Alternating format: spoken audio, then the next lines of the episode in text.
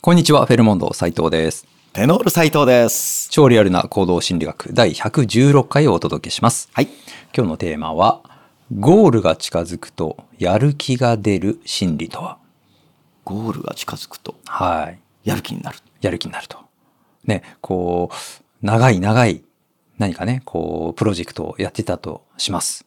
それでも、まあ大変、スタートするときはすごく大変でも、なぜか終わりに近づいて、もう少しで終わると。ね、いう時になると、やっぱりこう、人間モチベーションっていうのがあ上がって、えーもうどんどん自然とやる気がみなぎってくるということはありますよね。ですうねん。まあこれを目標勾配仮説っていうことですね。ですね。そのやる気、モチベーションに関して、はい。平らじゃなくて、うん。なんかこう、盛り上がったり、下がったりするという。で、あの、ね昔からよく、中だるみ、なんていう言い方も、今ちょっと思い出しましたけど、何かこう、単純作業みたいなのやっていて、それがあー5分間の作業だとしても、うんその真ん中あたりで中だるみの時期がやってくると。はいではいはい残りあと1分とか言われるとうわーってまたこう燃え燃えてくるっていうう。ん。ありますよね。ねえうんあのやっぱりこれ、はいはい。そう今ね勾配ってこうなんかね坂道みたいなのであ登山がそれだなって思い出したんですけどそうですね。まさにそうですよね。ねえ、うん山に登っていて頂上を目指しててでもう途中でヒーヒー言って、うんもう引き返したいななんて思うくらい苦しいんだけども残りあとひょ頂上まで100メートルだみたいになると、もう駆け足もできるっていう ですよね。うん蘇るんで すね。ついこの間、あの、知り合いと山登って、えーまあ私は何回か登った山だったんですけど、まあその人は初めて登って、えーまあちょっとずるいんですけども、えずーっと私、あと少しって言ってましたね。もう最初から。あもうあと少しで頂上だかうんら。少しで頂上だからってずずっと言い続けるっていう。はいはい。いやこれはうんね、あのまあ騙しではあっても、うんでもそれによって救われてそうそうそうね、ちゃんといけるわけですから初めててだから、うんあの頂上まで知らないので、えっ、と、あと少しで頂上だから。あの でしまいには、そういう人はずっと言ってるよねっていう。うんはい。いやまさにそれ、ね、この目標勾配仮説を字で言ってはい。で、ね、相手にとってみたらこうなんかねこうちょっと尻叩かれる感じで、うんえーこう頂上までこうたなんか助けてもらった感じですよね。そうですね。まあ、だから目標に近づけば近づくほど、ぐーっとこう、モチベーションが上がっていって、まあ、最後ゴールできるっていうようなね、えーまあ、そういう心理現象っていうのは必ずあるわけですけども、はい。まあ、いろんなところで、えー使われていますよね。はいポイントカードとか、あまさにね。なんかあのドリンク10杯飲んだらうん1杯無料っていう、そうそうそうそうそう。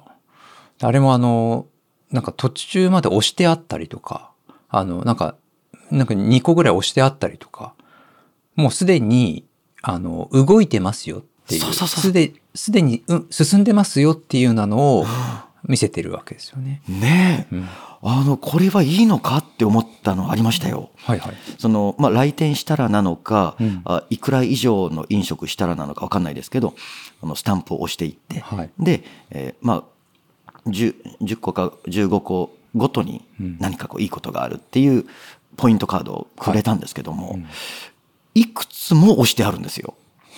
あのなんか45個かなもう押してあって、はいはいはいでそれをこれ押しておきましたんでみたいにあーなんかちょっと特別な扱いしたような感じで渡す。そのもう、あとちょっとみたいな。そうそだ本当だったら、例えば3回とか4回で、はい。もうプレゼントしちゃおうということになってたとしても、じゃあ10個のスタンプつけて、な7個ぐらい押して渡せばいいんですよね。ですよね。はいはい。でそれをまっさらな状態で渡すと、うんあ、あのゼロから挑戦かっていう感じだから、別にいいかなって。こういうカード持ってても、なんかね、財布膨らんじゃうし、とか。でも、もう7割とか言ってたら、はい。いや、これはいかないともったいないかな。そうなんですよね。で、これはあの、もうゴールまでいかに近いかっていうのを見せる。これにつながってると思うんですよね。そこですよ、ね。さっきの登山も、はい。あともうちょっとだから、もう頂上だからっていうのも、もういかにゴールまで今近いんだよっていう状態の、まあ、その心理状態にさせると、最後ぐーっとモチベーションが上がる。達成しな、することに、まあ、エネルギーを注げるという。うん。だからゴールが近いか遠いかという。はい。ね、ゼロからスタートしたら、まあ、遠い。遠い。うん同じ5回とかだとしても、ね、5個押してあって残り5個なのか、 その割合がね。そうそう割合うが。ん。それだけで心理的にはかなり変わるとああいうことなんですよね。じゃあこれは自分で何かに取り組んでいる時はい。に利用できそうですよね。そうなんだからですよね。だからあまりにも大きい目標とか、達成まで時間がかかる目標とかの時には、なかなかモチベーションを維持するっていうのが大変だと思うので、そうするとやっぱり、まあよく言われることですけれども、細分化していく。はい。うんですね。あの、音楽、楽器を練習とかはい。っていうのはもう終わりがないわけですよね。そうですね。だからそういうのは本当にモチベーションどうやって維持するのなんていう話が出たりしますけど、この原則を使って何かこう細かに設定すればいいんですよね。そうですね。だから音楽ね、例えばピアノとかっていう、すごく大きな取り組みの時にであれば、はい。でこの曲を練習するとかこの、まあ、コンクールに出るとかね、まあ、それすごいことですけどですね。設定するとか、はい。そういうのを何かこう節目を作ったり、うん、今の課題曲っていう捉え方をしたり、そうですね、うんまあ、その曲一曲取ってみてもはい例えばじゃあピアノでショパンのバラードとかになってくればものすごく労力も時間もかかるわけですけれども、はあ先が見えなくななるような、はいね、超難曲長い曲であってもじゃあここまでやろうとじゃあ今日この1ページのここまでやろうっていうことで弾いていけばやっぱそこはゴールが見えてくるわけですよね。うん、でそれを積み重ねていけば最後までいけるんじゃないかと。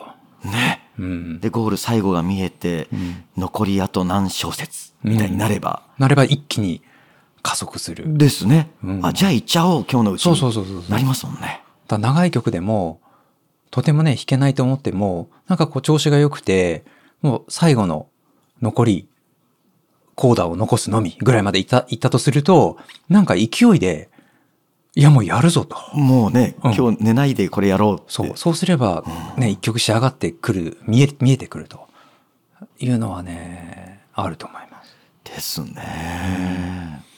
だからあの、まあ音楽とかだと分かりやすいですけど、はいまあ私テニスもね、やってますが、ほら、大人になって、じゃあテニスやってますって言っても、やっぱ継続するのってなかなか難しかったりすると思うんですよ。ねあのうん子供の頃の部活とかと違って、はい。なんかなんとか大会とか定期的に来たりってわけじゃなければ、はい。淡々と毎週通そうう。何のためにやってるのかなとか、いや、運動のためにって言ってもみたいな、うんなりますけど、はい。やっぱりあの定期的に試合を入れるとかするだけでやっぱりそこに向けてぐーっとこう、まあ、体がね締まっていくとか、まあ、技術も整えていくとかそこでガッと張り替えるとかなんかあるわけですよ。でそうするとやっぱりそれがこうタイミングになってモチベーションが上がっていてで試合に出ればあまたもっと練習したいなっていう気持ちになってなんとなくそれがサイクルになっていくということはね私もあるのではい。ですよね。はい私もその音楽の歌のはいコンクールにずっと出続けて、うんあのね何かこう結果が出るとうんまた別のコンクールみたいに探したりして、はいねこう出続けてますけどもはいやっぱりそういうこうなんかやりやりがいというかそうですよねうんつながってますもんね。なんか目標がないと続かないなんてまあもちろん言い言いますけども、うんさらにねその目標にもうあともう少しで達成するみたいな状況を自分で作れるとさらにいいとですね。いうことですよね。うんこの前あの釣り管理釣り場っていう、まあ、いわゆる、はいまあ、釣り堀分かりやすく言うと釣り堀なんですけど、そこのオーナーが、はい。えーまあ、そこはすごく大きい魚がいるところなんですよ。釣るのが大変なんですけども、まあ、ビッグな魚がほ放流されていて、まあ、それが一つの売りになってるんですけどでそその魚お大きい魚を20匹釣ると1 1日じゃないですよ1日じゃないですよもうずっと累計でいいんですけじゃどあそのポイントカードみたいな。そうそうそうそう、うん20匹釣ると、はい。まあ、限定ステッカーとかキーホルダーみたいなのがもらえるとうん。いうのを設定してるんですよ。はい。でで、これまはあ、欲しくなりますね。そうでも漠然と感じたのは長いなって思ったんですよ。あ20は長い。。そうで、ででしばらくそれをこうちょっとウォッチしてたんですけどはい。やっぱりおな 同じように考える人が多いみたいであの20はなんかもうモチベーションが維持できないと。おだって1日1匹釣れたら、はいおおってなるわけですけど、うん。それあと20回続けるのかみたいな。確かに、ね毎日来るわけじゃないですもんね。そうそうそうそうそう。そうすると、うん週1で来ても半年かかっちゃうっていうことですよね。そう。それコンスタントに行って、コンスタントに釣ってって話ですから、うんちょっと厳しいなっていうのがあったら、やっぱ同じように感じる人がいて、 はいそのオーナーが、はいなんかその SNS か何かで、うんえっと、20匹は、うんあの皆さんのモチベーションが続かないの で、え12匹にしましたって言ってました。12匹 って何だろうって思ったんですけど、はい。